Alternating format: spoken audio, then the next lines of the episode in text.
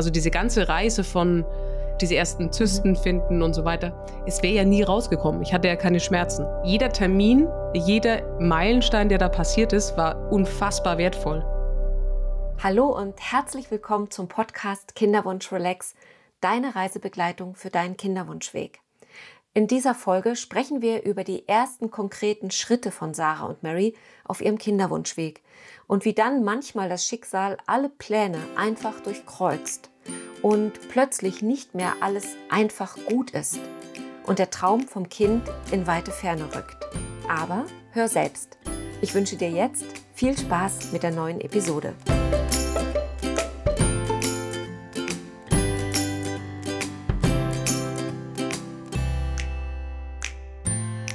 Hallo ihr beiden, herzlich willkommen. Hallo Mary, hallo Sarah. Hallo. Hallo. Hallo, schön euch wiederzusehen. Gleichfalls. Eine Weile her schon. Wollte ich gerade sagen, das ist ja jetzt einiges an Zeit vergangen und mhm. vielleicht genau, berichtet ihr einfach mal, wo steht ihr gerade? Was ist so in der Zwischenzeit passiert? Welche Fragen habt ihr mitgebracht? Let's go.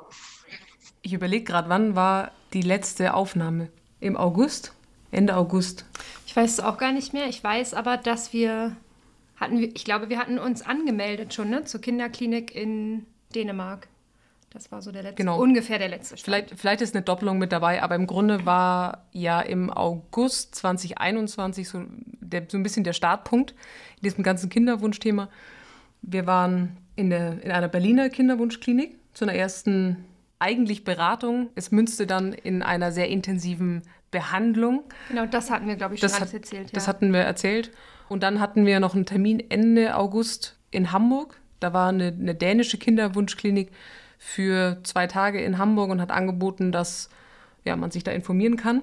Und da haben wir einen, einen Slot wahrgenommen und sind dorthin gefahren, so als komplettes Kontrastprogramm zur Berliner Klinik, weil das war wie so ein bisschen, um es jetzt mal vielleicht überspitzt zu sagen, die Berliner waren wie so eine alteingesessene Bank und die Dänen so ein bisschen wie so ein junges Startup, die sagen, hm. trag hier deine Handydaten ein und wir schicken dir deine Bankkarte. So ein bisschen. So fühlt es sich an. Man muss aber ja auch ehrlicherweise sagen, die Frage ist, wie wir da hingegangen wären, ohne die Infos, die wir vorher schon hatten. Mhm, also, stimmt. so dann wäre es vielleicht auch ein bisschen nackt gewesen. Vielleicht wäre dann die dänische Info vielleicht sogar ein bisschen zu wenig gewesen. Von daher darf man es jetzt nicht verurteilen. Ja, ja. für uns ja. hat es sich einfach, also ich meine, man muss ja auch sagen, dass wir von Anfang an eigentlich dieses Gefühl hatten, warum auch immer, wo auch immer das herkam, vielleicht durch die Freunde, die wir hatten, die in Dänemark waren oder so. Von Anfang an hatten wir das Gefühl, Dänemark wird richtig sein. Und dann waren die denen jetzt da, wir haben mit denen gesprochen und es hat sich richtig angefühlt. Also es war dann klar in dem Moment für uns, wir sind da rausgegangen und es war klar, wir, wir werden nach Dänemark gehen. Ähm, und eigentlich haben wir dann schon so ein bisschen mit den Planungen angefangen, ne? Ja, also, also zeitliche Planung überlegt, okay, wann, wann wollen wir denn, wie machen wir das? Wir haben angefangen, wie nennt man das denn jetzt wieder? Diese Ovulationstests zu machen. Stimmt. Ähm, da hatten die uns zu geraten und haben gesagt, mach mal so, dass du, also damit wir so ein bisschen Gefühl dafür kriegen, ne? Mhm. Ähm, wie ist überhaupt der Zyklus und äh, wie das, funktionieren diese Tests. Das war tatsächlich auch ganz gut, weil. Das war tatsächlich aber der erste Moment, an dem ich mal kurz gezweifelt habe, weil ich glaube, die haben aufgeschrieben, dass es zwischen dem zwölften und 14. Tag oder irgendwas dergleichen, glaube ich, passiert. Und dann schön angefangen am zehnten Tag, jeden Tag diesen Test zu machen. Und dann kam Tag 14 nichts, Tag 15 nichts, Tag 16 nichts, Tag 17 nichts, Tag 18 nichts. Und ich war eigentlich mhm. schon so kurz davor, vielleicht passiert da irgendwas in mir, nicht was passieren soll. Und dann kam es tatsächlich an Tag 19. In, in meinen Augen verhältnismäßig spät. Und das war schon, ich glaube, wie so ein Hinkelstein, der irgendwie mal noch äh, vom Herzen gefallen ist. Also was daran ganz krass war, finde ich, mir hat das so gezeigt, für mich war das eigentlich so dieses, ja, okay, wir machen das jetzt vorher, damit Mama einmal technisch irgendwie auch weiß, wie funktioniert es, mhm. diesen Streifen dazu pinkeln oder was. Ich äh, weiß nicht, du hast es ja gemacht, aber so, dass man es einmal durch hat. Und als dann dieses Ergebnis nicht kam, was ja erstmal, also da steht ja nicht schwanger, ne? das ist ja noch nicht diese Tragweite. Aber als es nicht kam, hat das trotzdem irgendwie was ausgelöst und es hat mir so ein bisschen bewusst gemacht, okay, warte mal, um was geht das hier gerade? Also es war wirklich so, dass ich dachte, okay, krass, wenn schon nur dieser Eisprungtest so auslöst. einen Druck in uns auslöst und, und dieses, oh, bitte, bitte, lass da jetzt ein Zeichen sein, bitte. Und es war nur ein Testlauf, es ist nichts passiert. Ähm, wie muss es dann ähm, ja, wenn es ja, dann darauf wenn's ankommt. dann wirklich drauf ankommt, ja. Wie, also wie, ja, mir hat es, ich glaube, es war wie so, ein, wie so, ein, so eine kurze Vorschau dessen, was passiert oder wie es sich anfühlen kann. Mhm. Ich war tatsächlich, also mich hat es sehr überrascht, dass es so druckbelastet sein kann. Mhm. Dafür warst du doch dann aber vielleicht tatsächlich gut. Also mhm. Ne, so ein bisschen, so ein kleines Gefühl zu haben, okay, worauf lässt man sich ein, wenn man mit einer Kinderwunschklinik zusammenarbeitet? Ne, egal, welch gutes Gefühl man hat, dass dann ja jede Frau, jedes Paar nochmal ganz, ganz anders eben auf dieses und jetzt geht es wirklich mhm. los. Ja. Das kann man ja vorher gar nicht ermessen. Ne? Also man denkt sich das alles theoretisch durch und guckt in seinen Kalender ja. und checkt die Termine, ob das irgendwie passt mit dem Ultraschall. Aber was das dann tatsächlich macht, genau, jeden Tag auf diesen Pipi-Streifen zu gucken, um zu gucken, ist dann mein Zyklus normal, das macht ja auch psychisch eine ganze Menge. Mhm. Und vielleicht da nochmal die Rolle rückwärts oder umso wichtiger ist es, dass ihr ein gutes Gefühl auch für die Klinik habt. Ne? Also ja. eben dieses gut abgeholt zu sein, dass die da auch ne, kein Drama draus machen, dass man sich da eben auch gut informiert fühlt, dass man zurückfragen kann, was mhm. bedeutet das jetzt, was machen wir. Wenn es erst am Tag 19 ist, wirklich in dem Zyklus, wo es vielleicht auch darum geht, um die Insemination, also dass man da eben auch das Gefühl hat, da hat man kompetente Leute und das hat ja nicht nur was mit, wie du gesagt hast, Mary, mit dem Ambiente zu tun oder mit dem, mhm mit dem, eher mit dem Look and Feel von so einer Praxis, sondern das ist ja ganz viel Zwischenmenschliches auch, ob das mhm. passt oder ob das nicht passt. Ja. Und von daher glaube ich, war es total wichtig und gut, dass ihr euch erstens Zeit gelassen habt. Zweitens, ihr habt euch zwei ganz, ganz unterschiedliche Kinderwunschkliniken mhm. in dem Fall dann angeschaut. Und dann seid ihr schon mal sozusagen praktisch gestartet. Ja. Also zumindest eine Zykluskontrolle. Und was dann? ja. Das Ding ist ja auch, dass, also ich merke das immer wieder bei mir, dass ja so viele Fragen im Kopf sind. Und dann ist man in dieser Klinik oder hat jemanden vor sich sitzen, aber diese Fragen kommen in dem Moment nicht. Also mir kam gar nicht die Frage, was ist denn, wenn ich erst ein positives Ergebnis an Tag 18 habe oder an Tag 22? Und dadurch geht man natürlich mit dieser, mit dieser Wissenslücke nach Hause. Und zu Hause bauscht man das ja wahrscheinlich selber dann nochmal ein bisschen mehr auf. Okay, was ist falsch mit mir? Und ich glaube, das ist ja so der feste Grundsatz, es passiert ja eh nichts ohne Grund. Und ich glaube, dass das die letzten jetzt sechs Monate fast sehr deutlich gezeigt haben, vielleicht, dass wir all das gerade erleben dürfen, vielleicht, dass es dann eventuell hinten raus einfacher wird. Mhm. Weil ich gewisse Dinge schon mal durchlebt wurden, wenn auch auf eine andere Art und Weise.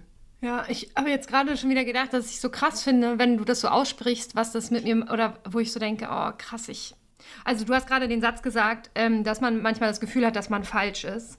Und das ist so krass, weil das ähm, ist ja immer wieder mal auch passiert. In den, äh, also wenn wir gleich sozusagen die ganze Geschichte erzählt haben, wirst du wissen, was ich meine, Katrin.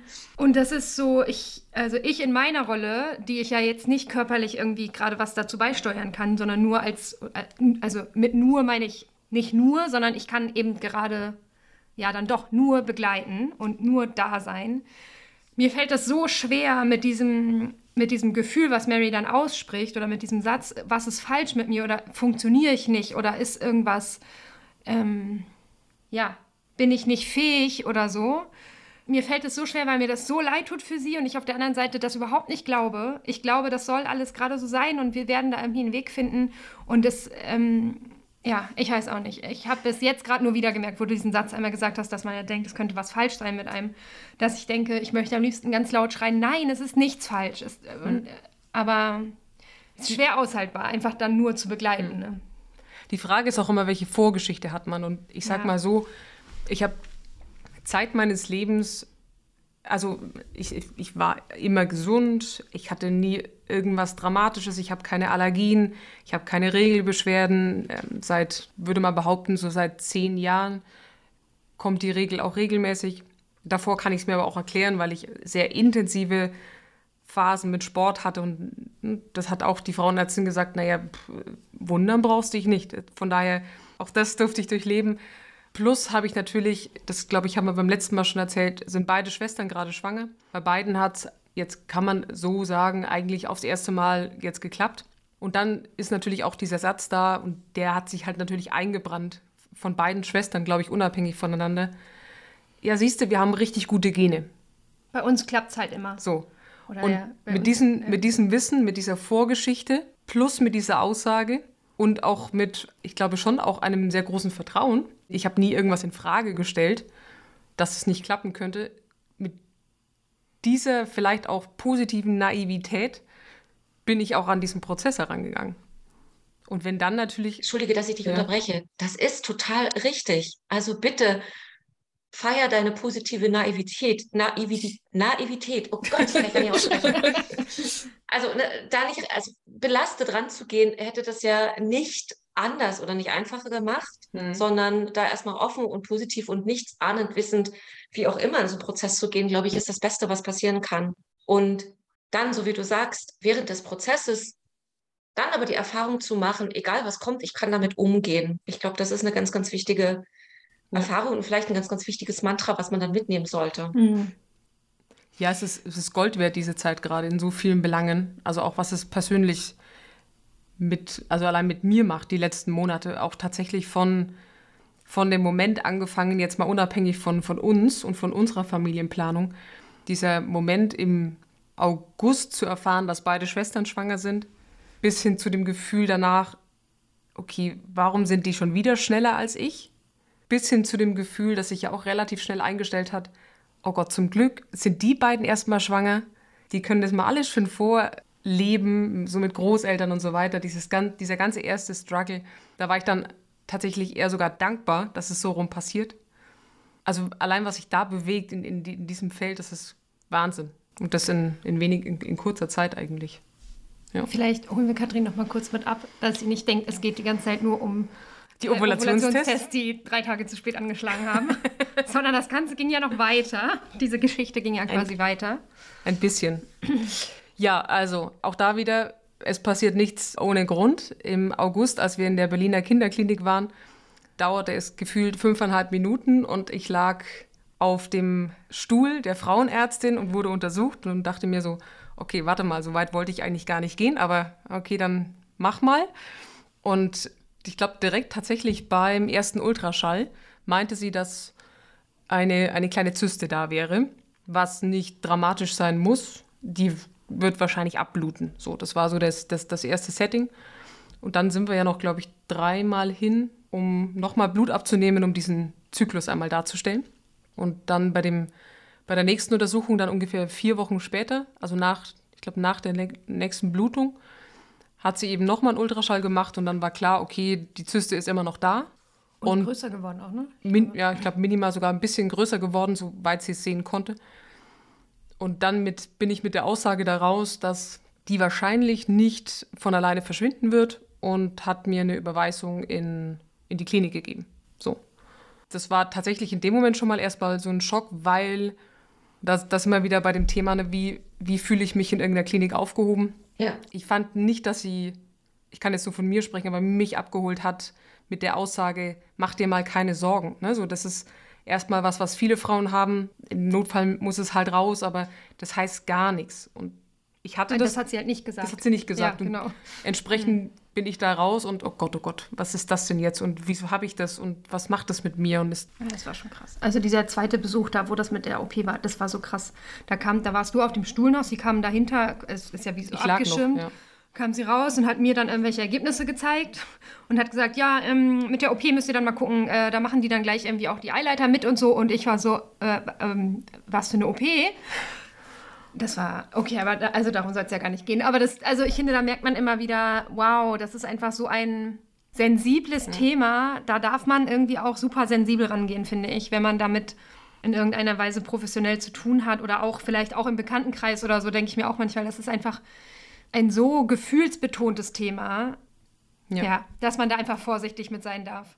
Das, was ihr gebraucht hättet, wäre vielleicht, okay, geht mal eine Runde äh, mhm. raus, trinkt einen Kaffee, mhm. kommt noch mal wieder Mhm. Und wir sprechen nochmal darüber, was bedeutet das und so wie ihr, ne, also diese Informationen, die ihr, ihr jetzt habt, die habt ihr euch ja selber dann zusammengesucht im Sinne von, wie häufig passiert das, dass eine Frau eine Zyste hat? Ja, mega häufig. Was sagt das? Ja. Na, gar nichts. Kann sie wieder weggehen? Natürlich. Muss sie aber nicht. Ne? Und mhm. also all diese Dinge, die hätte man dann ja vielleicht noch wirklich in so einem zweiten Gespräch nochmal in Ruhe, wenn so die erste Schreck- und Panikwelle durch mhm. ist, nochmal erklären können, was euch bestimmt geholfen hätte, dann dann ja wieder vielleicht mit einem sicheren Gefühl rauszugehen und zu sagen, mhm. ah, okay, so ist das jetzt. Hm, haben wir nicht ja. gewusst, haben wir nicht gedacht. Das ist es ja manchmal, dass man ne, diesen Patientenstatus erst bekommt, wenn man sich in medizinische Obhut ja. begibt. Ja. Ja. Vorher gar nicht wusste, dass da was ist, weil es hat ja auch dein Leben überhaupt nicht beeinträchtigt und hätte es nicht. Ja, ja. ja. Nee, ich sag mal, auch da war dann m, hm, relativ nah dran, ich glaube im September. Auch da wieder, warum passiert das genau dann? meine Schwester ist dann auch operiert worden, also auch an der Zyste und eben da hat sich der Prozess relativ lange hingezogen, weil sie zu dem Zeitpunkt ja schon schwanger war. Und sich das die Ärzte sehr genau und sehr detailliert und immer wieder angeguckt haben, macht das Sinn oder ist das zu gefährlich? Und haben sich dann eben auch dafür entschieden, okay, es ist äh, sinnvoller, das jetzt zu operieren, bevor es platzt. Und ähm, es ist besser für das Kind. Ist auch alles gut gegangen. Und das Wissen hatte ich eben auch noch im September, als ich mit ihr telefoniert habe und dachte mir, okay, ich glaube, es gehört sich jetzt operiert, weil auch das ist nochmal ein Zeichen. Ich möchte nicht, dass ich das in mir habe und dann womöglich schwanger bin und dann auch dieses Gefühl habe von, warte mal, aber da ist ja noch was in mir. Und es sich dann vielleicht schwieriger darstellt zum Operieren und so weiter. Genau, und dann sind wir eigentlich relativ schnell in die Klinik und da habe ich es dann nochmal untersuchen lassen und da war auch, also er meinte sofort, das wird nicht von alleine weggehen, das muss operiert werden. Und habe dann auch relativ schnell einen Termin bekommen, mhm. Mitte November. Ja, bin da wie auch da mit meiner Naivität rein und dachte mir, ach, das ist super, ich gehe am Freitag in die Klinik, lass das schnell äh, operieren und dann gehe ich am Montag wieder raus und ja, und ab Dienstag kann ich auch wieder arbeiten und das ist doch alles ganz entspannt. So. Weil es hieß ja auch immer, es ist keine große Operation. Und dann hatte ich aber tatsächlich ein sehr bescheidenes Wochenende mit wirklich, also ich glaube, ich habe keine der beiden Nächte so wirklich geschlafen. Die meinten, ich habe einfach wahnsinnig viel, viel, viel Gase in meinem, in meinem, Körper und das Schmerzmittel hat nicht angeschlagen. Und die meinten immer so, ja, du musst dich bewegen. Und ich so, ja, schön. Wenn ich aufstehen könnte, wäre es wunderbar. Ich würde es gerne machen. Also es waren zwei nicht so schöne Tage und ja, ich würde auch keinem mehr raten, am Freitag sich operieren zu lassen, weil erst am Montag auch ein Arzt kommt. das ist äh, sehr. Also e-, ehrlich gesagt, auch da wieder. Also ich meine, gut, für die war das jetzt, ich sag mal, eine normale Zystenoperation. Für uns war es jetzt irgendwie mehr mit Kinderwunsch verbunden und so. Aber auch da hat man wieder gemerkt, wow, Kommunikation ist einfach total wichtig. Mary lag da zwei, drei Tage und wusste von nichts, was ist eigentlich passiert was habt ihr operiert, was ist das hier, was für Schläuche hängen aus mir raus, ähm, was ist eigentlich, also es sollte, was man noch dazu sagen muss, das hatten wir den ja vorher, oder du hattest ihnen das gesagt, dass auch die Eileiterdurchlässigkeit ja. mitgetestet werden sollte. Das war ein Tipp von der Berliner äh, Kinderwunschklinik, die uns gesagt hatten, wenn ihr jetzt schon die Zyste rausnehmen lasst und ein OP stattfindet, dann sollen die gleichzeitig das mittesten, sonst ja. wäre das eine extra Operation. Und dann, das hattest du ja auch gesagt. Ja. Auch darüber wurde nicht mit ihr gesprochen. Also eigentlich hieß es, die, man wusste die ganze Zeit nicht, was ist denn jetzt eigentlich los. Und natürlich, auch ich ging jetzt einfach davon aus, ja gut, da wurde jetzt einfach die Zyste rausgenommen, so fertig. Und jetzt kommt die gleich ja. raus. Ja, also im Grunde kam erst dann am, am, Montag, eine Stunde bevor ich entlassen wurde, kam dann Visite. Der, die war sehr lustig, diese Visite. Ähm, weil eigentlich wurde da gar nichts gesagt. Ich hatte noch so im, im Halbschlaf, im, wahrscheinlich im Aufwachraum gehört, das waren irgendwie zwei Zysten und ich nur, ja, was war da jetzt eigentlich so? Und er so, ja, hat dann so zu seinem Jüngling rübergeguckt, keine Ahnung, 20-jähriger Medizinstudent. Äh, ja, weiß ich jetzt auch nicht. Ja, wer hat sie denn operiert? Ja, Frau Dr. so und so. Ja, dann soll die doch mal hochkommen. So, das war dann Stand und ich so, das läuft ja hier. Und dann kam die und das war wirklich eine zuckersüße Ärztin, wirklich, die auch gemeint hat, sie hätte mir am Freitag schon alles erklärt. Wahrscheinlich habe ich halt alles vergessen. Ja, und ich so, ja, halt gut. Ey, ne, kur kurz nach einer Narkose, das wissen die Ärzte doch auch. ja, eigentlich schon, ja. Ich war halt noch ein bisschen im Delirium. Und sie hat sich dann sogar entschuldigt, dass sie am Wochenende nicht da war und sie hatte frei. Und ich so, alles gut. Und da hat sie mir dann eben erklärt, dass es eben zwei Zysten waren, ähm, auch sehr große, 10 bis 12 Zentimeter groß. Ich habe schon wieder den Namen vergessen, wie die Dinge heißen. Äh, ja, das sind, ich weiß auch nicht mehr. Ähm, das, das, sind halt die, die auch deine Schwestern hatten. Das war ja. dann tatsächlich bei allen drei Schwestern die gleiche Zystenart. Und zwar diese, wo auch. Die so angeboren sind. Ja, Haare und Zähne und so mit drin sein können. Äh, ja. Das ist angeboren und das ist aber. Genau, ist aber gutartig und. Genau, die können tatsächlich nicht alleine weggehen, weil es keine mhm. funktionelle Zyste ist, die im Zyklus entsteht, sondern mhm. die hast du schon mitgebracht. Deshalb war es am Ende auch, auch gut, dass sie raus waren, weil dann damit war ja klar, die wären nicht von alleine gegangen. Ganz kurzer Einschub, weil wir da gerade über eine sehr besondere und eher seltenere Art von Zysten sprechen. Erst einmal, eine Zyste bedeutet, da ist ein Hohlraum, der meist mit Flüssigkeit gefüllt ist. Die schon von mir in der letzten Folge vermutete funktionelle Zyste entsteht aufgrund eines kleinen hormonellen Ungleichgewichts, wenn das Ei einfach nicht schafft zu springen und dann einfach weiter wächst. Das passiert relativ häufig und kann, wie schon beschrieben, innerhalb der nächsten ein bis zwei Zyklen einfach wieder von selbst verschwinden. Dann gibt es die sogenannten Schokoladenzysten, die auf eine Endometriose hinweisen würden. Und, wie jetzt in Marys Fall, gibt es auch Dermoidzysten. Das sind Zysten, die insbesondere aus medizinischer Sicht schon während der Embryonalentwicklung entstanden sind. In dieser Zeit gibt es noch pluripotente Stammzellen, also Zellen, aus denen im Prinzip alles werden kann, also auch Haare, Zähne oder Schleimhaut. Das sind also Dermoidzysten.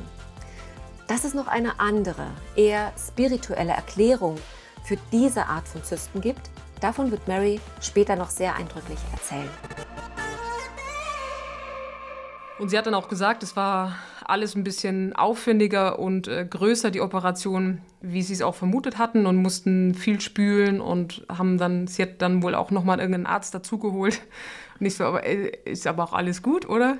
Ja, ja, ist alles gut und auch Eierstöcke ist alles gut.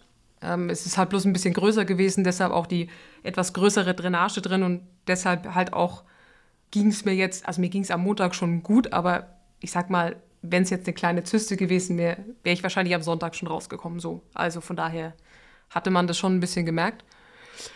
Ja, und dann äh, eigentlich fast. Mit Gehen fast. Mit, mit, mit, mit fast, Arztbrief mit, fast. Mit fast dem Gehen äh, habe ich dann noch gefragt, warte mal, irgendwie die, die Eileiterdurchlässigkeit, die haben wir ja irgendwie, glaube ich, auch noch so anschauen lassen.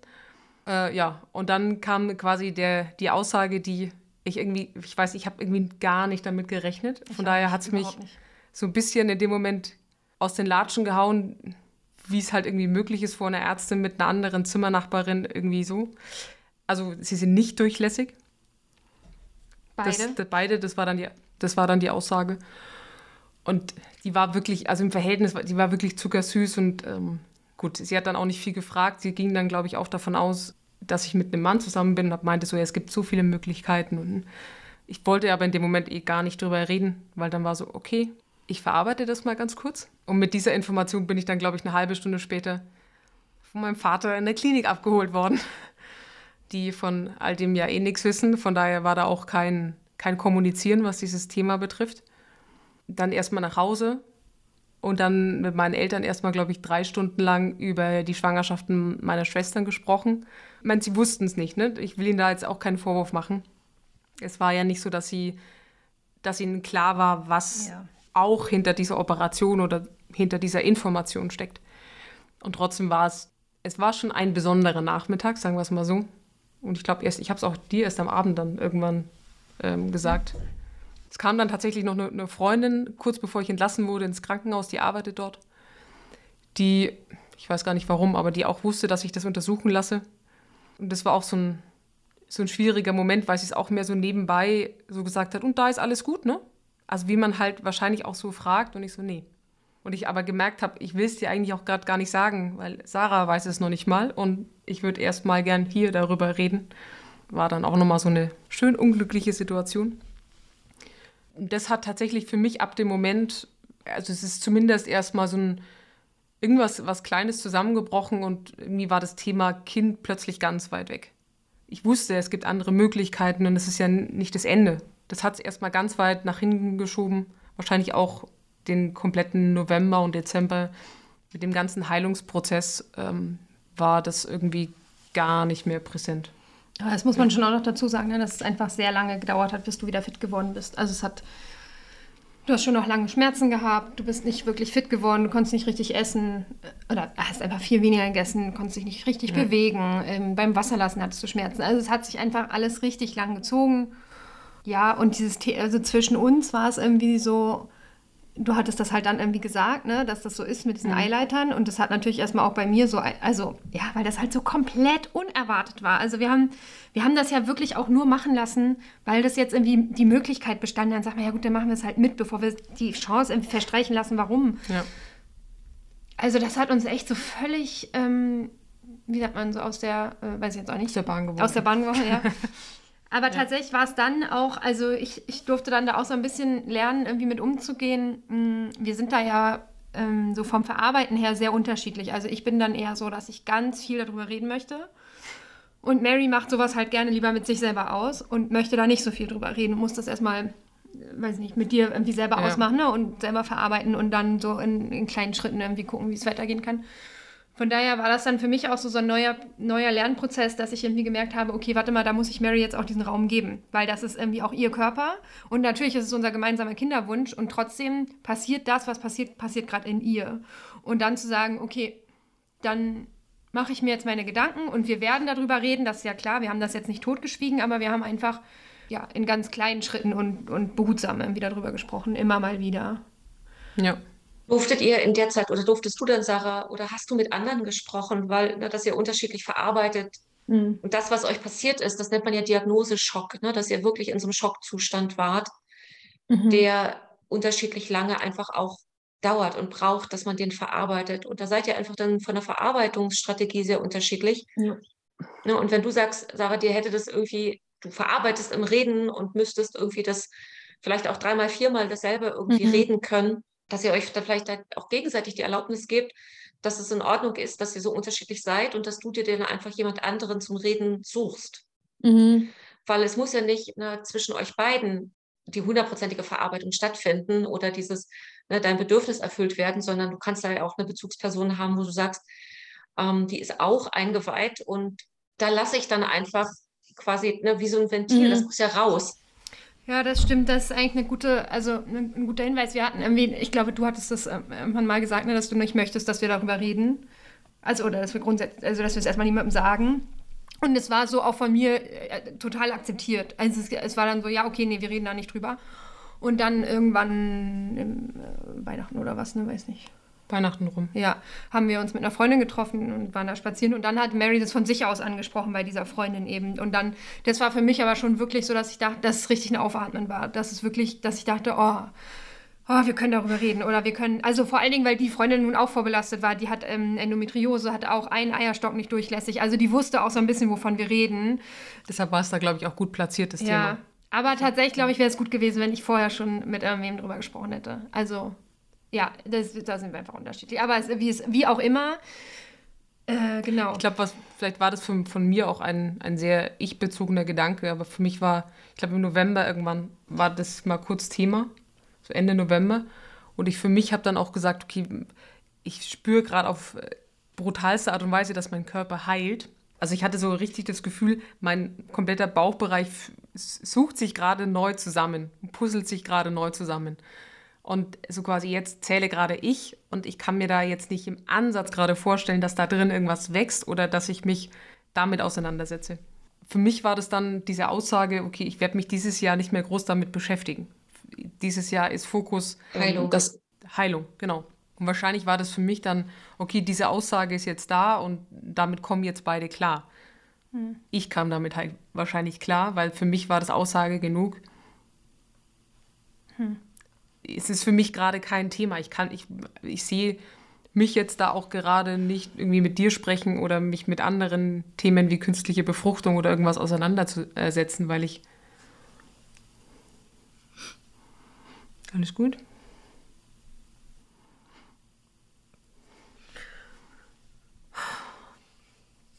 Was berührt dich denn gerade so, Sarah? Was war denn das für ein Moment?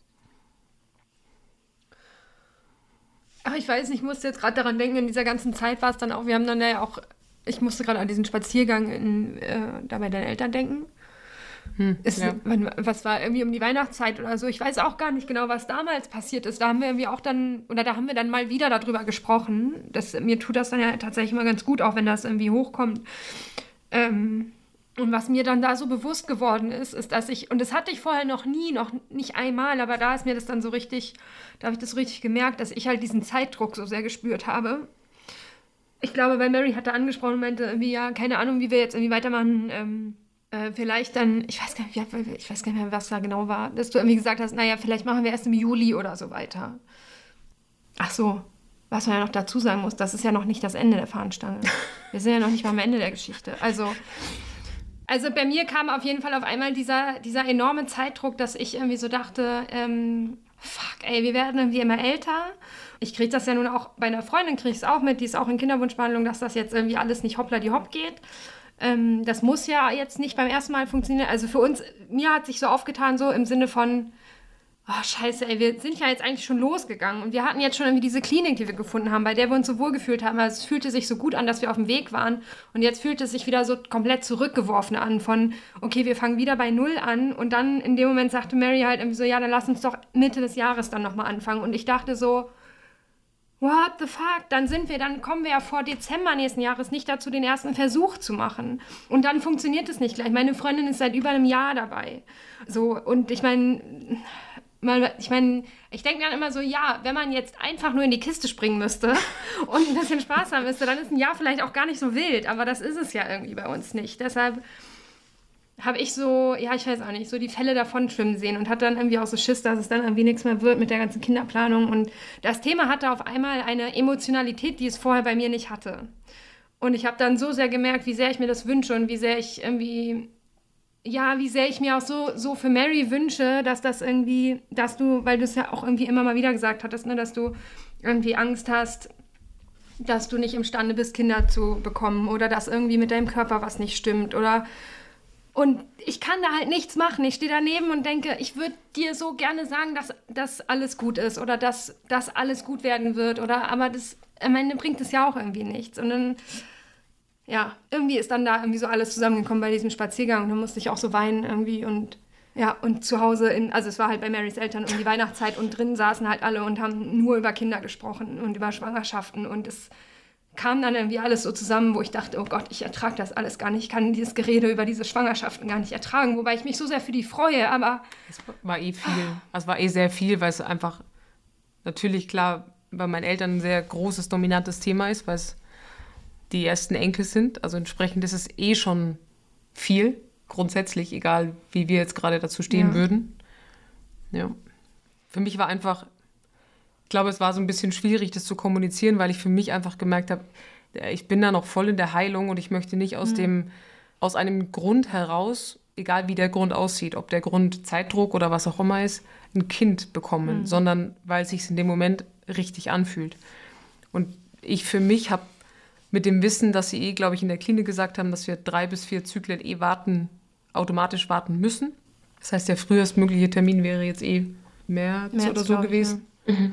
Und mit dem Wissen, dass ich einfach schon im, im, auch noch im Januar das Gefühl hatte, warte mal, also so ganz richtig fühlt sich der Bauch nun nicht an, war das Thema so weit weg von mir und dass ich jetzt mich nicht damit auseinandergesetzt hätte. Und ich habe dann schon immer parallel gesagt, also das hat nichts damit zu tun, dass wir das nicht planen, also dass wir jetzt dieses Gespräch führen, dass wir uns Informationen einholen, weil an sich beruht ja auch viel auf Nichtwissen. Also ich habe mich nie mit künstlicher Befruchtung auseinandergesetzt, weil ich für mich klar war, ich brauche das ja eh nicht. Also fehlt mhm. mir da halt mhm. einfach ein ganz großer äh, Wissensschatz, der das Thema vielleicht für mich auch greifbarer macht. Und ich möchte das schon alles planen und an meinem Zeitplan hat sich auch nichts verändert. Für mich war nur, okay, ich weiß nicht, ob das jetzt im März oder im April funktioniert, sondern vielleicht ist es dann halt Juni oder Juli. Das war, war aber sehr in dem Moment, ich weiß, es war ein Satz und das hat ganz, ganz viel Emotion plötzlich hochgeholt. Und, ja. Vielleicht macht das ja nochmal deutlich, dass ihr, also du vielleicht auch, Sarah, rauskommst aus diesem Gefühl von, oh Gott, oh Gott, uns läuft die Zeit davon und eher hin zu, ich vertraue dem Prozess. Mhm. Und nur so, solange ihr beide in einem Boot seid, ist es ja egal, ob es jetzt noch ein Zyklus oder zwei Zyklen länger dauert, bevor ihr startet. Und es macht ja eben deutlich, dass ihr unterschiedliche Dinge an unterschiedlichen Punkten braucht. Also dass Mary eher dann Zeit für sich braucht und ne, den Fokus auf die Heilung und den Körper mhm. und eher so dieses nach innen gekehrte und du, Sarah, irgendwie was auch anderes brauchst. Mhm. Also vielleicht tatsächlich den Austausch. Und wenn du gesagt hast, naja, ich äh, hätte ihr so gerne gesagt, dass ich daran glaube, dass ihr Körper das kann, dann tu das bitte doch auch. Auch wenn du sagst, ja, das bringt nichts. Aber mhm. diese emotionale Beteiligung und dieser Support an diesen gemeinsamen Weg zu glauben, ist, glaube ich, total wichtig, sich immer wieder miteinander da diesen mentalen Support zu geben. auch wenn du, ne, wenn der Kopf dann sagt, naja, aber das weiß ja niemand. Das ist egal, ja. Sondern erstmal ja. ne, sich zu vergewissern, wir sind ja auf dem Weg, weil es in uns diesen Teil gibt, der daran glaubt, dass dieser Weg zum Erfolg führt. Und wenn wir nicht daran glauben würden, dann hättet ihr euch nicht auf diesen Weg gemacht. Ja. Ich glaub, das haltet diesen Teil ja. hoch, der, der eben auch dieses, dieses positive, blauäugige, naive, also dieses leichte, das darf ja, ja. auch da sein. Ja. ja. Und das, das, das kommt immer mehr, merke ich bei mir zurück, aber es ist noch nicht leicht genug, um zu sagen, ich würde mich jetzt irgendwo auf einen Stuhl setzen und sagen, jetzt fangen wir mal an. Dafür fühlt sich irgendwie, warum auch immer, es ist einfach nur so ein Bauchgefühl, mein Körper noch nicht bereit. Irgendwas ist da gerade noch, was eine gewisse Heilung braucht. Ja, naja, also da kann man dann ja auch irgendwie die Geschichte mal noch zu Ende bringen an der Stelle. Es ist ja auch so, dass bei der Nachuntersuchung äh, rauskam, ne, dass, dass da ähm, was war, ein Hämatom. ein Hämatom ist. Also nach vier Wochen bin ich nochmal zur, zur, zur Ärztin, einfach um, also zu einer anderen Ärztin, weil, wurde mir jetzt auch nicht gesagt, aber ich habe irgendwann den Flyer vom Krankenhaus durchgelesen und da stand, man soll das machen. Und dann bin ich nochmal zur Frauenärztin und die hat auch sofort gemeint, dass eben ein, ein Hämatom da ist, dass wir das aber jetzt nochmal vier Wochen beobachten und auch das sozusagen von alleine wieder gehen kann. Das war die Aussage Anfang Dezember. Und dann war ich Anfang Januar nochmal dort und meine, sie hätte mich gar nicht untersuchen müssen, weil sie hat mich gefragt und, und ich so, mich würde wundern, wenn es weg ist. Einfach weil ich das Gefühl von, irgendwie ist da, da ist noch was, da liegt noch was im Argen. Also ich, ich merke, da, das, ist, das ist nicht rund, da, da ist noch was.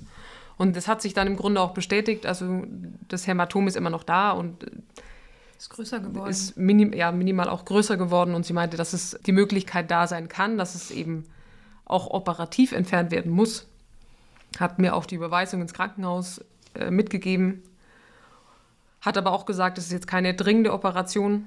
So, das Ganze ist jetzt äh, 20 Tage her. Ich habe noch nichts in die Wege geleitet, weil ich irgendwann damit begonnen habe, das kann man jetzt äh, spirituell nennen, wie man es möchte. Ich habe mich irgendwann mal damit auseinandergesetzt, okay, warum, warum passiert das gerade? Und was ist, wofür steht zum Beispiel auch äh, diese Zyste, die daraus operiert wurde? Was heißt denn, dass es immer auch am Bauch ist? Und ich hatte, wenn dann mein Leben lang mit Blinddarm und so, ich hatte, wenn dann immer was am Bauch. Und weiß schon von mir, auch als Mensch und als Typ, ich darf meiner Intuition vertrauen, mein Bauchgefühl ist Gold wert, wenn ich es ernst nehme. Mhm. Und ich habe mich dann auch mit der Freundin darüber unterhalten, die mir dann auch so vorgelesen hat, wofür diese Zyste steht. Und man, man dachte ja früher, das wäre so ein ungeborener Zwilling. Und im Grunde genommen wird es zumindest so in der Art auch interpretiert, dass es wie so der Schatten ist. Ein Schatten, den man irgendwie mitbekommt. Mhm. Ich fand es dann ganz spannend, sich damit auseinanderzusetzen. Okay, warte mal, alle drei Schwestern haben das. Als wäre es wie so ein Familienthema, was einmal weitergegeben wird. Bei mir war es am größten und ich kann mir das auch sehr gut erklären, wenn ich sage, die Person, die wahrscheinlich am wenigsten zu sich steht, äh, das ausspricht, was Sache ist, die sich am meisten zurücknimmt und vielleicht diesen Schatten nicht so ganz ernst nimmt, bin ich. Also wundert es mich auch nicht, dass es zwei sind und am größten ist.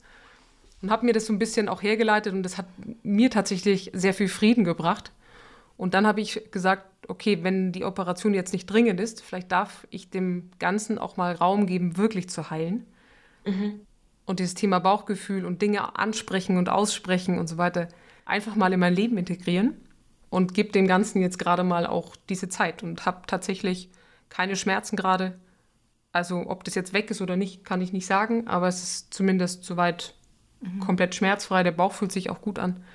Habe auch begonnen, zum Beispiel auch bei meinen Schwestern und so weiter, Dinge anzusprechen. Auch da, vielleicht bringt es was, vielleicht nicht. Vielleicht. Zumindest hat es was angestoßen. Genau. Also kann schon sein, dass wir im März da nochmal wirklich in, in, die Klinik gehen und es äh, tatsächlich auch raus müsste, was ja dann auch wieder drei, vier Monate mit ins Land ziehen würde, was auch eine, so eine Überlegung war, macht man es gleich, weil sonst zieht sich ja wieder weiter ins Land hinein. Im Moment fühlt es sich gut an, es fühlt sich heilend an, sagen wir es mal so. Willst du dazu zwei Gedanken hören, was ich dazu denke, zu so Hämatomgeschichten und. Sehr gerne. Also zum einen aus der hypnotherapeutischen Sicht würde ich versuchen, dass du dir in der Meditation, wie auch immer, möglichst mit geschlossenen Augen, dir wirklich ein Bild machst, genau dir anschaust, wo liegt es. Ne? Also, dass du dir mhm. erstmal vorstellst, wie sieht meine Gebärmutter aus. Und das muss niemals anatomisch korrekt sein. Also guck nicht vorher in irgendein medizinisches Lehrbuch, wie sieht eigentlich die ja. Gebärmutter aus, sondern stell die dir meinetwegen auch als roten runden Luftballon vor oder als Kästchen. Und mhm. dann guck einfach, an welcher Stelle glaube ich denn oder ne, habe ich so die Intuition, wo liegt dieses Hämatom?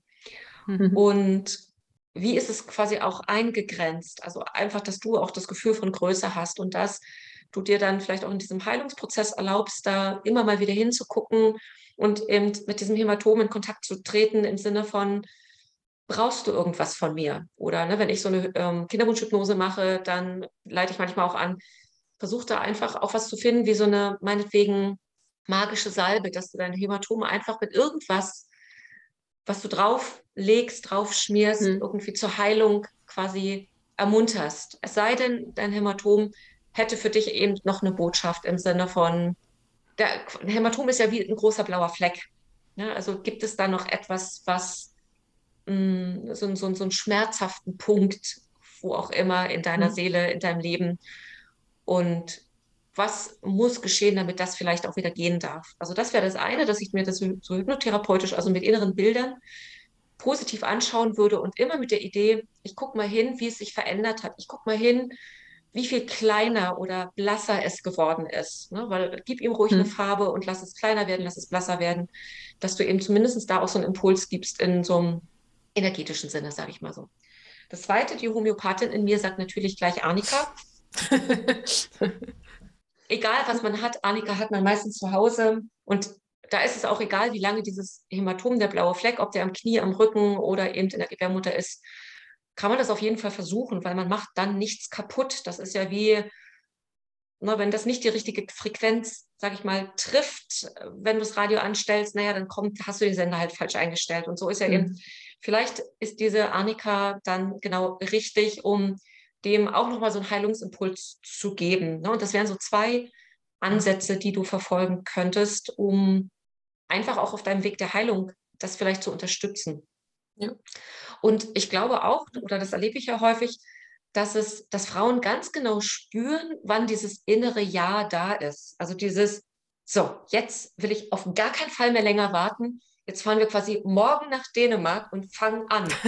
also das ist, dieses Jahr gibt so eine oder macht, setzt so viel Energie frei, also dass dann der Prozess eben auch eine ziemliche Fahrt aufnehmen kann, wo es dann eben auch wichtig ist zu gucken, wann gibt es auch mal eine Pause und wie machen wir das jetzt eigentlich ganz logistisch. Aber dass der Kopf das nicht entscheidet, sondern dass das ja eher wirklich so, eine, so ein Impuls ist, der von alleine entsteht. Ja. Mhm. Ohne dass der Kopf sagt, naja, aber im Kalender, der Mai sieht gut aus oder der Juni. Das ist nicht das innere, das innere Jahr, was ich dann meine. Ja. Mhm. Was, was mir gerade auch aus Gedanke kam, ich glaube, wäre es jetzt zum Beispiel, was ja ursprünglich auch mal anberaumt war, im Januar zum Beispiel gewesen. Mhm. Ich glaube, dass es wäre auch sehr stark in vielen Belangen eine Antwort gewesen auf meine Schwestern. Das ist eben genau das gleiche wie mit dem Körperlichen jetzt.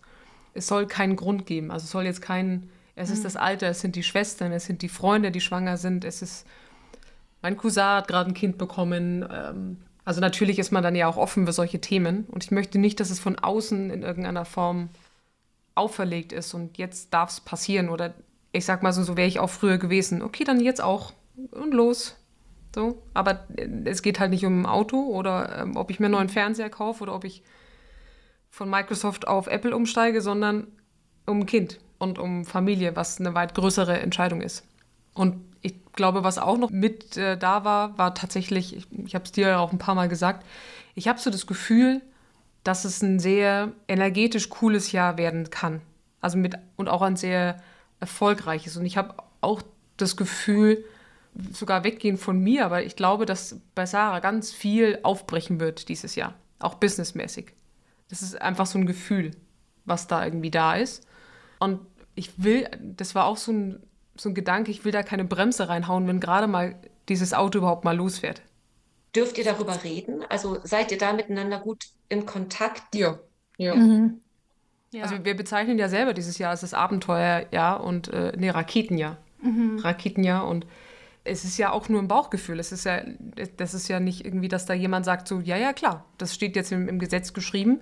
Ihr zwei das Jahr ist alles vorgeplant. Trotzdem fühlt sich gerade so an und als würde ganz viel aufplatzen und in die richtige Richtung gehen. Und das heißt ja nicht, dass es in diesem Jahr nicht passieren darf, aber vielleicht dann nicht im März, wenn irgendwie gerade dieses Jahr überhaupt mal Fahrt aufnimmt. Und ich glaube, all diese Gedanken mit all dem, was da kam, mit natürlich, also ich kann nur bei mir sagen, aber mit der Verarbeitung des mit meinen Schwestern, ähm, das Körperliche, diese Gedanken, alles so, ne, mit wohin geht es denn auch, also besonders natürlich auch karrieremäßig und businessmäßig. Und wahrscheinlich so am Ende dieser Mix aus allen Gedanken war dann irgendwann, ich glaube jetzt nicht, dass es im März passieren wird. Da ist kein Ja gerade da und trotzdem wird es passieren, weil äh, wir beide da Bock drauf haben und das das Größte ist, was wir machen können und das wird auch kommen. Und dann passiert es vielleicht im, im Juli oder, oder wie du schon sagst, ne, ganz schnell dann auch im Juni, weil Wann der Baum plötzlich schreit, ja. Mhm. ja. Noch ist ja gar nicht März. Wir sind jetzt. Noch ist gar nicht März. Das kommt ja auch noch dazu. Das ist ja auch mhm. ein, ein Zukunftsdenken, was irgendwo im Raum steht. Wer weiß, wo wir in drei Tagen gedanklich stehen. Mhm. Sarah, wie geht's dir damit? Also, ich muss sagen, es ist irgendwie ganz witzig, weil es ja sehr ambivalent irgendwie sich in mir anfühlt. Auf der einen Seite ist da schon dieses Gefühl von, die Zeit rennt weg. Also dieses Gefühl, es ähm, kommt immer mal wieder. Und auf der anderen Seite fühlt sich alles genau richtig an, wenn ich Mary darüber sprechen höre, dass sie heilen will, dass sie von sich aus, aus dem Innen heraus, dass sie ähm, diesen Prozess da gerade durchmacht. Da denke ich mir, das ist das, was passieren muss. Das fühlt sich so richtig an und so gut. Und dann, dann ist da überhaupt kein Gefühl von Zeitdruck mehr. Also dann denke ich mir, das kann, ist das Beste, was uns passieren kann, wenn das irgendwie gerade bei dir aufbricht und wenn das ähm, ja körperlich wie seelisch irgendwie heilen darf. Ich glaube, das ist äh, unglaublich viel wert. Ja, und nichtsdestotrotz ist dann trotzdem, sobald ich irgendwie diese Monate nur höre, diese Monatsnamen, äh, ist wirklich wie als wenn so der Verstand anklickt, der dann sagt, oh Gott, und was ist, wenn das jetzt bei den ersten drei Malen nicht funktioniert? Und was ist, wenn? Und was ist, wenn? Und was ist, wenn? Sarah, und du ja. wirst genau solche Angst kriegen, wenn es beim ersten Mal klappt. Weil was ist, wenn es beim ersten Mal klappt? Dann bist du gar nicht vorbereitet. Ja, das stimmt, aber das wird ganz wunderbar. ja, ja, natürlich. Ich meine, was aber jetzt schon auch, also was auch noch mit dazu kommt, ist, dass ich das, was ich vorhin so ein bisschen angesprochen habe, dass ich ne, das, das Gefühl hatte, okay, wir sind so den Weg gestartet, oder wir sind, ja, wir sind so wie losgegangen. Und jetzt wieder habe ich so das Gefühl, ah, okay, wir sind wieder bei Null, weil eine Insemination kommt jetzt nicht mehr in Frage, so wie ich das jetzt irgendwie alles verstanden habe mit den Eileitern, sondern es muss jetzt eine künstliche Befruchtung sein. Und was heißt denn das jetzt? Das heißt, wir können nicht mehr in diese dänische Klinik, wo wir eigentlich hin wollten, weil die machen nur Insemination. Das heißt, wir fangen jetzt wieder von vorne an. Können wir trotzdem nach Dänemark? Müssen wir in Deutschland bleiben? Was ist möglich? Was bedeutet eigentlich, ich glaube, das ist für dich super wichtig auch, ne? Also, weil du immer sagst, ich, ich weiß ja gar nicht, wie läuft denn sowas ab? Was ist denn eine IVF? Was ist denn eine ICSI? Ich meine, da habe ich jetzt irgendwie so ein bisschen durch die Arbeit ja so ein bisschen mehr Hintergrundinfo, aber nicht, dass ich mich da, also ich will ja niemals sagen, ich kenne mich damit gut aus, aber. Ich glaube, meine größte Angst ist äh, tatsächlich alle jegliche Form von Hormonen. Ich habe Gott sei Dank, also damals wurde ich belächelt, aus heutiger Sicht würde ich sagen, Gott sei Dank, niemals in meinem Leben die Pille genommen. Ja, super. Das ist irgendwie, ich weiß auch nicht, irgendwie ist da so ein, glaube ich, so ein ganz großes Schreckensgespenst irgendwie, das über mir kreist, ohne dass ich es benennen kann, weil mhm. so wirklich Informationen habe ich nicht. Ja, Aber das ist halt noch so ein großes Unwissen irgendwie genau. auf unserer Seite, ne? was dann ja auch eher schnell mal Angst machen kann. Genau. Dass wenn man nicht weiß, dann malt man sich schon mal das Schlimmste aus. Informationsarmut, ja. Und dann klar hört man natürlich von, von einer Freundin und dann spritzt sie sich da irgendwas und so weiter. Ich bin ganz ehrlich, äh, das, ich wäre das gerne äh, umgangen. Also äh, die, so dieser Gedanke von, ah ja, da ist so eine Samenspende und dann spritzen die das da rein, ist doch wunderbar, tippitoppi. Und wenn ich aber jetzt halt den Prozess da bei der Freundin mitbekomme, denke ich mir, oh Gott, wirklich. Aber es hat sich schon viel gelegt im Vergleich zu meinen Gedanken, glaube ich, im November, wo ich mir gedacht habe, okay, ich, das, das geht ja gar nicht. Dann soll es halt nicht sein. Also das ist komplett äh, weg. Und ich weiß ja auch, auch wenn es im Business-Kontext mal gewesen war, dass mir einer gesagt hat, man malt sich immer nur die Dinge zusammen, wenn du eine Informationsarmut hast. Und das muss ich mir ehrlich auch eingestehen. Ich habe keine Information darüber, um mir ein wirklich ehrliches Urteil bilden zu können, wie das Ganze abläuft. Was passiert eigentlich bei IVF und ICSI? Darauf möchte ich ganz kurz eingehen. IVF, also die In-vitro-Fertilisation und ICSI, die intrazytoplasmatische Spermieninjektion, sind die zwei Behandlungsmethoden, die man gemeinhin als künstliche Befruchtung versteht. Beide Methoden beginnen damit, dass du dir anhand eines Stimulationsprotokolls Hormone spritzt. Warum machst du das? Naja, damit der Körper bzw. dein Eierstock mehr als eine Eizelle zur sprungfähigen Eizelle heranreifen lässt. Denn das wäre von Natur aus ja nicht vorgesehen, dass da sieben oder acht oder zehn reife Eizellen entstehen. In dem sogenannten Stimulationsprotokoll wird auch festgelegt, wie viel und wie lange du Hormone spritzen wirst. Das ist nicht immer gleich. Wenn du dich jetzt fragst, hm, merkt man die Stimulation eigentlich? So ist das wirklich super individuell. Je nachdem, wie viele Eizellen heranreifen, wirst du vielleicht ein Spannungsgefühl im Unterbauch haben oder aufgrund der Hormonwirkung kann es auch zu psychischen Symptomen kommen, die sich so äußern, dass du eventuell schneller gereizt bist, Stimmungsschwankungen hast oder dir einfach schneller die Tränen kommen. Aber es kann auch sein, dass du nicht das Gefühl hast, irgendetwas zu merken. Aber was ganz, ganz wichtig für dich ist, es kommt nie darauf an, dass bei der anschließenden Punktion, bei der die Eizellen entnommen werden, maximal viele Eizellen gewonnen werden, sondern dass die gewonnenen Eizellen wirklich reif sind. Oft sehe ich auf Social Media, dass Frauen jubeln, wenn 20 Eizellen gewonnen werden konnten und dann super enttäuscht sind, wenn daraus nur ein oder zwei Embryonen entstehen. Klar, auch die Spermienqualität ist ein Faktor, aber der größere Faktor ist eben die Eizellqualität. Der Unterschied zwischen IVF und ICSI ist kurz gefasst der, dass bei der IVF die Eizelle selber entscheidet, von welchem Spermium sie befruchtet wird. Und bei der ICSI schnappt sich die Biologin ein Spermium und spritzt es in die Eizelle hinein. Findet dann eine Befruchtung statt, dann wird dir nach einigen Tagen, oft drei oder fünf Tagen, ein oder zwei Embryonen zurück in die Gebärmutter gesetzt. Was aber nicht heißt, dass die Embryonen in die Gebärmutter eingepflanzt werden, sondern der Prozess der Einnistung ist ein hochkomplexer Prozess, den der Embryo und die Gebärmutter alleine schaffen müssen.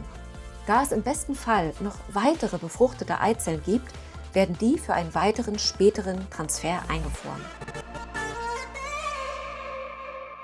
Und äh, jetzt muss ich nochmal nachfragen, also angenommen, man würde das jetzt irgendwie so machen, dann setzt man zwei ein und es funktioniert jetzt nicht beim ersten Mal, das kann ja passieren auch wenn wir davon nicht ausgehen, aber gesetzt den Fall, das passiert so, dann würde man, ich frage mich jetzt, der weitere Prozess wäre dann, dass man von diesen noch eingefrorenen, dass man da dann wieder sozusagen zwei auftauen würde und guckt, ob sich die weiterentwickeln und dann macht man das von vorne. Okay. Hm. Genau, und da ist ja der Vorteil, die sozusagen die, die Verbliebenen, die eingefroren sind, ähm, das sind ja dann die sogenannten Kryotransfere, dass dann in dem Fall Mary nicht so eine große Vorbereitung braucht. Also du hast dieses ganze, äh, diese ganze hormonelle Stimulation fällt weg. Ah, ach so, ja, ja, du gehst ja, einfach quasi ähm, zum Ultraschall und dann sagt dir der Arzt, ähm, ja, wir setzen heute Abend setzen Sie mal Ihre Auslösespritze, damit sozusagen die vorhandene Eizelle wegspringt, weil die brauchen wir mhm. ja gerade nicht.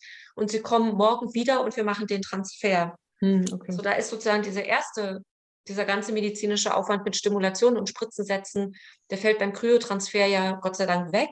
Okay. Das, was ihr aber auf jeden Fall habt, wenn ihr in der Kinderwunschklinik seid, ist, dass diese Abtransfer hat man meistens nur Unterstützung mit Progesteron, damit man eben ne, gewährleistet, dass ähm, die Einnistung gut funktioniert. Das Progesteron mhm. bildet der Körper selber, aber in den Kinderwunschkliniken kriegt man zusätzlich meistens auch noch das als Medikament für die ersten dann ja auch mhm. zwölf Wochen. Jetzt hatte ich gerade noch irgendeine Frage, die habe ich vergessen.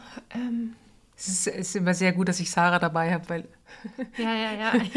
ah ja, jetzt setzt mir ein. Ähm, dieser Transfer, das kann ich mir das vorstellen wie eine Insemination dann. Also das wird dann wirklich in die Gebärmutter ähm, eingesetzt so und dann ähm, drückt man die Daumen, dass es dort bleibt.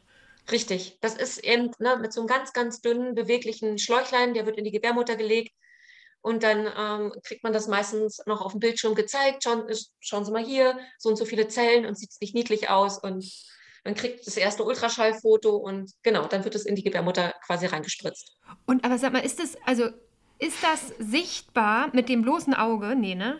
also so eine Blastozyste, kann man das schon sehen? Ja, ja, man kann auch die, die weibliche Eizelle sehen. Das ist die größte Nein. Zelle unseres Körpers. Mit dem, also nur mit dem Auge, jetzt nicht unter dem Mikroskop kann man das sehen. Das heißt, theoretisch, oh Gott, das ist ja mega aufregend. So süß. ich denke jetzt gerade, jetzt stell dir das mal vor, wir haben dann unsere Blastozyste. Das heißt, wir haben ja eigentlich unser Kind schon vorher, bevor es geboren wurde, schon einmal gesehen. Also schon ganz früh. Also wenn du mit dabei bist, Sarah, und dann bei der Biologin quasi in dieses, ne, in den Straw dabei guckst, ja, dann könntest du, du schon gesehen haben. Du warst bei der Zeugung dabei dann quasi. Ich finde das ganz schön. Aber das ist echt ein, ein, Gedanke, den, den hat noch nie jemand so geäußert, dass man dann ja tatsächlich sein Kind schon vorher gesehen hat. Ich finde das ganz schön. Wirklich. Ich finde das einen ganz schönen Gedanken. Gut.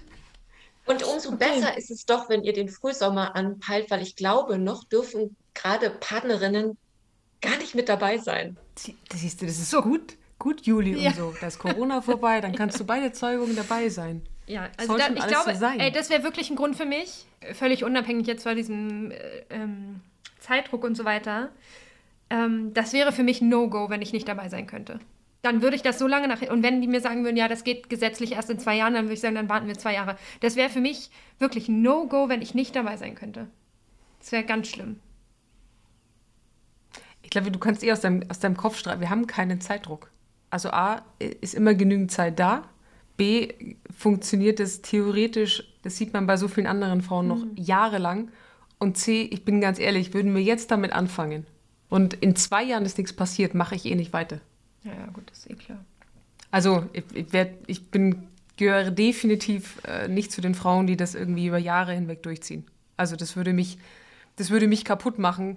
Und deshalb ist für mich auch klar, deshalb gibt es auch keinen Zeitdruck, weil entweder mhm. wird es in dieser Phase jetzt passieren mhm. Oder ich bin irgendwann eh dann alt genug, aber bin eh dann nicht mehr in, ich will ja, nicht sagen ja. in der Stimmung, das ist das falsche Wort, aber dann, dann soll es nicht sein.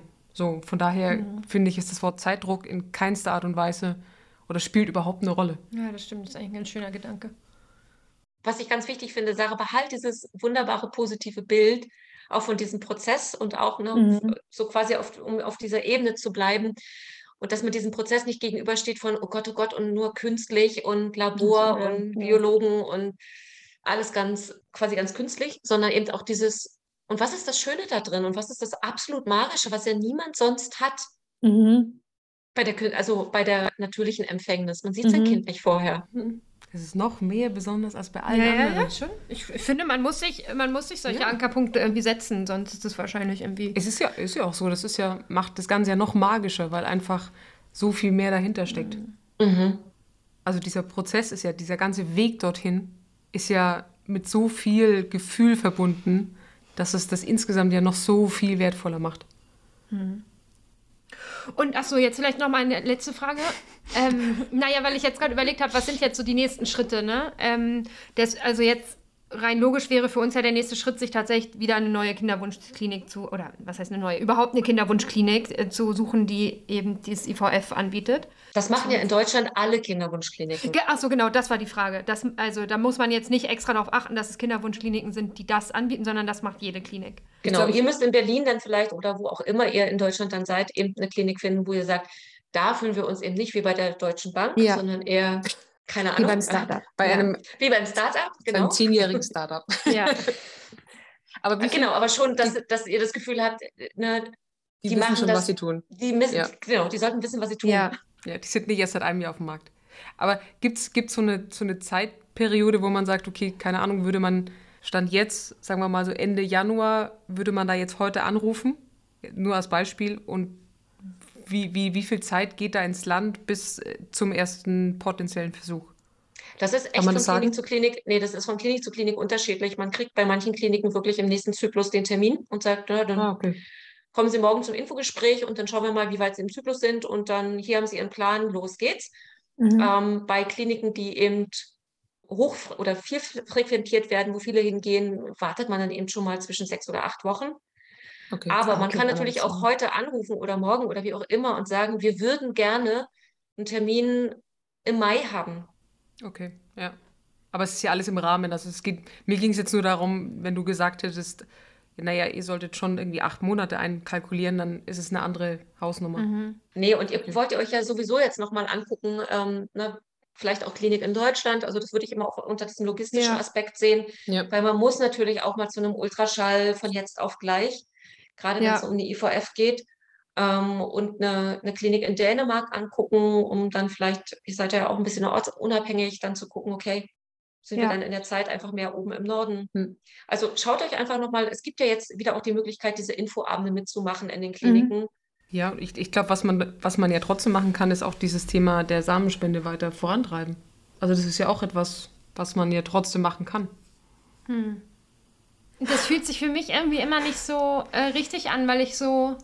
Also ich, ich weiß, ich hatte damals dann, als wir gesagt haben, okay, wir gehen nach Dänemark und das dann feststand, habe ich angefangen quasi ein paar mir anzugucken. Aber es fühlt sich irgendwie an, als sei das zu früh. Also ich glaube, ich möchte erstmal dann wissen, wo ich wo wir dann irgendwie in Behandlung sind, wo es ist und auch so ein bisschen so ein Zeitgefühl haben von, ah, okay, ich glaube, wir wollen so in zwei Monaten starten und dann. Also irgendwie fühlt es sich für mich ganz komisch an, da jetzt loszulegen. Vielleicht ein Gedanke dazu. Hm, das Loslegen, wenn ihr dann eine Klinik gefunden habt, das kann vielleicht dann tatsächlich so einen Zeitdruck machen, oh, jetzt müssen wir aber schnell den Spender finden. Mhm. Und gerade für diese Spenderauswahl würde ich auch sagen, das ist ein ganz eigener Prozess, nehmt euch dafür eben auch die Zeit, die ihr braucht, unabhängig davon, wann machen wir in der Klinik den ersten Versuch, weil es durchaus sein kann, dass ihr dann vielleicht nochmal sagt, ja, in der Samenbank finden wir keinen, lass uns nochmal mhm. eine andere angucken. Ähm, ne, und wirklich zu überlegen, welche Kriterien sind für euch wichtig, das auch mal wieder wegzupacken. Ähm, dann werden Spender dabei sein, wo ihr sagt, oh ja, den wollen wir unbedingt haben. Ihr guckt beim nächsten Mal rein und der ist gesperrt mhm. oder der ist nicht mehr verfügbar. Ja, also um einfach auch so ein bisschen die, die, die Dynamik von so einer Samenbank zu begreifen. Und wenn mhm. ihr jemanden gefunden habt, wo, wir, wo ihr dann beide sagt, ey, also was Besseres als der kann sich über den Weg laufen, dann reserviert ihr den. Mhm, okay. So, und dann ist der reserviert und safe und dann habt ihr ja wieder alle Zeit der Welt, um dann den nächsten Schritt Klinik zu machen. Also diese beiden Prozesse würde ich ein bisschen entkoppeln. Ich würde nicht mhm. erst warten, dass die Klinik sagt, so, sieht alles gut aus, lassen Sie uns loslegen. Haben Sie denn schon Spender und ihr dann nur noch ein Wochenende Zeit habt? Ja, okay. Hm, aber das ist gut, ich wusste gar nicht, dass man da irgendwie was, das, also dass man quasi reservieren kann. Das ist, glaube ich, nochmal ganz wichtig. Okay. Ich glaube, vielleicht hatte ich auch den Schiss, dass ich irgendwie so einen finde oder dass wir oder dass ich dann irgendwie so wie so eine Vorauswahl getroffen habe und dann zu wissen, ja, okay, jetzt müssen wir vielleicht doch wieder noch ein halbes Jahr warten, weil irgendwas dazwischen kommt und dann so, ja, okay, jetzt war es irgendwie umsonst, mir da einen Kopf zu machen oder also dass, dass ich mir jetzt einen Kopf mache, das, darum geht es gar nicht, ne? aber dass ich dann vielleicht mich wirklich schon so in drei, vier mehr oder weniger festgelegt habe und dann so, ja, okay, die werden in einem halben Jahr auf jeden Fall nicht mehr da sein. So, das war vielleicht so der Gedanke da, dahinter. Aber dass man da tatsächlich, wenn man den einfindet, dann. Ja, aber du könntest ja jetzt gucken, ob die, die du für dich auf dem Zettel hast, ähm, und wenn du die nochmal anschaust oder ihr gemeinsam die anschaut, ob das immer noch so ein Gefühl ist von, ähm, wie fühlt es sich denn jetzt an, mhm. mit so ein bisschen Abstand? Mhm. Ne? Und das nach welchen Kriterien bist du vorgegangen? Ja. Mhm. ja, ist cool. Das ist eigentlich vielleicht auch ein ganz, gutes, ganz guter Impuls, ne? wenn du jetzt überlegen würdest, du hättest jetzt jemanden. Ja. Und dann guckt man sich den vielleicht im April nochmal an. Was ist, ist das Gefühl immer noch das gleiche? Ja, ja das stimmt. Mhm. Und ihr werdet dann eher auch das Gefühl für wirklich, welche Kriterien sind wirklich wichtig, weil es wird mhm. nicht den geben, der zu 100 Prozent alles abdeckt. Ne? Und mhm. das dann im Gespräch auch rauszufinden. Also ne, ist, ist Bildung wichtiger als Größe oder Augenfarbe wichtiger mhm. als Hobbys? Ist Stimme wichtiger? Stimme ja. ist super wichtig. Vielleicht ist Stimme das Wichtigste. Ihr könnt mit Augen zuwählen. Nein. Ich treffe ja die Vorauswahl. Das ist ja schon mal ganz gut. Ja. Ne, und aber mhm. genau, dafür euch eben so sehr, sehr klar mhm. zu sein in diesem, wie ihr vorgeht und wie eure, wie euer eigener Suchalgorithmus ist. Mhm. Ja. Und ne, also Sarah, dann, also um da eben nicht in so einen Zeitdruck zu geraten, würde ich das immer mal wieder eben auch reingucken mhm. in die Samenbank. Ja, viele Infoseite. Aber gut, also ja. weil es einfach ein, eine schöne Grundlage schafft, auf der sich jetzt mhm. wenig ängstlich und mit viel Vertrauen eben auch einfach arbeiten und aufbauen mhm. lässt. Ja. Ich finde es so cool. Ich glaube, die, die beste, äh, okay, nee, die beste Erkenntnis für mich heute war das mit denen, dass man die Blastozysten sehen kann. äh, nein, aber tatsächlich, was ähm, ich total schön finde, das war mir überhaupt nicht bewusst, dass ähm, wir das beeinflussen, also oder dass wir das mit dem Arzt besprechen können, wie sehr diese Hormone da stimuliert oder die, die, wie, wie das stimuliert wird oder wie auch immer. Also so von der Menge her, dass man da nicht so ausgeliefert ist irgendwie. Das finde ich, das finde ich ganz beruhigend. Das finde ich ein sehr schönes Gefühl. Ja, ich auch. Ja. Der wird natürlich eine Menge vorschlagen. Ne? Und dann mhm. könnt ihr sagen, gemessen an, keine Ahnung, alle Frauen in meinem Alter, ist das eine sehr hohe Dosis, ist das eine niedrige Dosis? Und wenn er sagt, das ist eine sehr hohe Dosis, dann könntet ihr fragen, ne, was halten Sie von, die, von der Hälfte davon? Mit welchem mhm. Output rechnen Sie dann? Und könnten wir, mhm. ne, also, klar, der wird für sich irgendwie eine Dosierung im Kopf haben, aber man stellt das ja alles auch in diesen Pens ein, mhm. wie viel ähm, ne, Einheiten man sich dann spritzt und, oder wie viel mhm. Milliliter. Ja, das ist cool. Das ist halt schon mal die, die, die, die vorgefühlte Stimmungsschwankung. Ja. die muss ja. gar nicht kommen. Also manche Frauen sagen auch, das, das habe ich überhaupt nicht gemerkt. Ja. Oder, ne? mhm. Habe ich überhaupt nicht berührt. Wie war das bei deiner Freundin? Hat die das gemerkt? Ja, ein bisschen. Sie hat gesagt, sie hatte das Gefühl, dass sie wie, als wenn sie ein bisschen gereizter ist. Aber sie hat gesagt, sie weiß ehrlich gesagt nicht, ob das wirklich von den Hormonen kam oder einfach ob psychisch ist, dass sie okay. sagt, ich weiß, jetzt geht es los und jetzt habe ich mir was gespritzt und jetzt passiert in meinem Körper was und dann so. Also sie hat gesagt, sie konnte jetzt tatsächlich richtig körperlich eigentlich nichts spüren oder wie auch immer. Die ist sehr gut durchgelaufen. Also. Dann machen wir das auch. Ja.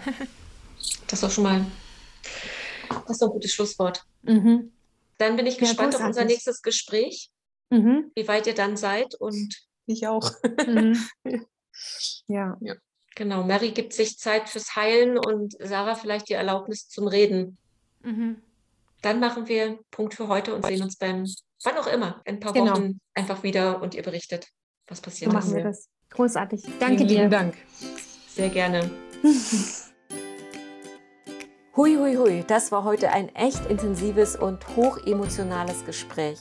Ich bin gespannt, wie dir diese Folge gefallen hat. Schreib mir gerne einen Kommentar oder hinterlass eine Bewertung auf dem Portal oder beides, wo du diesen Podcast hörst. Vielen Dank fürs Zuhören und bis zum nächsten Mal.